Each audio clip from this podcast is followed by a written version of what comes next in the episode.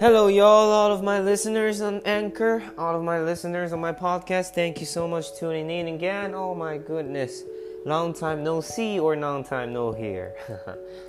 it's been a long time that I haven't updated my podcast since like um, two or three months ago. I'm sorry about this time because um, I just had a I just had a transfer transfer on in my school or I transfer from my old school to uh, new school. Why? Because uh, the main reason is because that I I felt like I um, there's there's no such as uh, there's no such motivations that motivate me to learn more or it or I felt like um, I felt like the school is bored whatever or like um, I have no motivation to study so I just trying to change the school and uh, and uh, um, change a way or the system, studying system. Um, so it's not quite bored, and uh, it might like motivates me to learn more. Yep. And as you know that I have transferred transferred school, so um, it's obvious that I might not update my podcast anymore. I'm sorry about um, I'm sorry for all the listeners in the past that that supported me.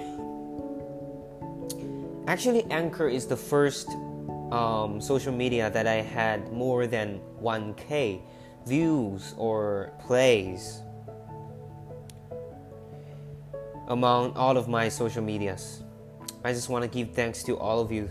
Thank you so much for listening to my podcast. I don't know like what what's interesting in my podcast. I don't even know. I don't even know myself.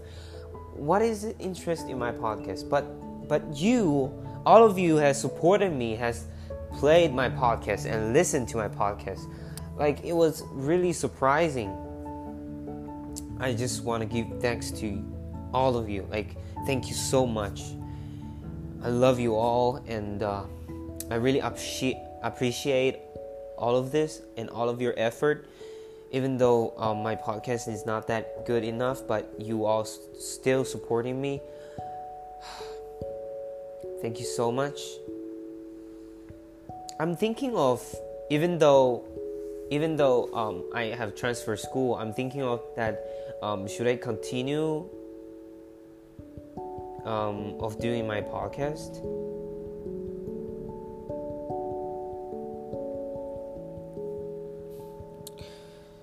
Listeners, it's time for your help. I have placed my email in the description below, and uh, if you still want to listen about stories about me, okay, stories about me or or you want to listen some encouragement that yep anytime. Just just send an email in my in my gmail. Even just one person or two person that's fine. I will okay? I will continue to do or to to record more podcasts for all of you. Thank you so much for your support and it's great to um, let all of you hear my voice again. Thank you so much for listening, and this is Blow Up the Sun.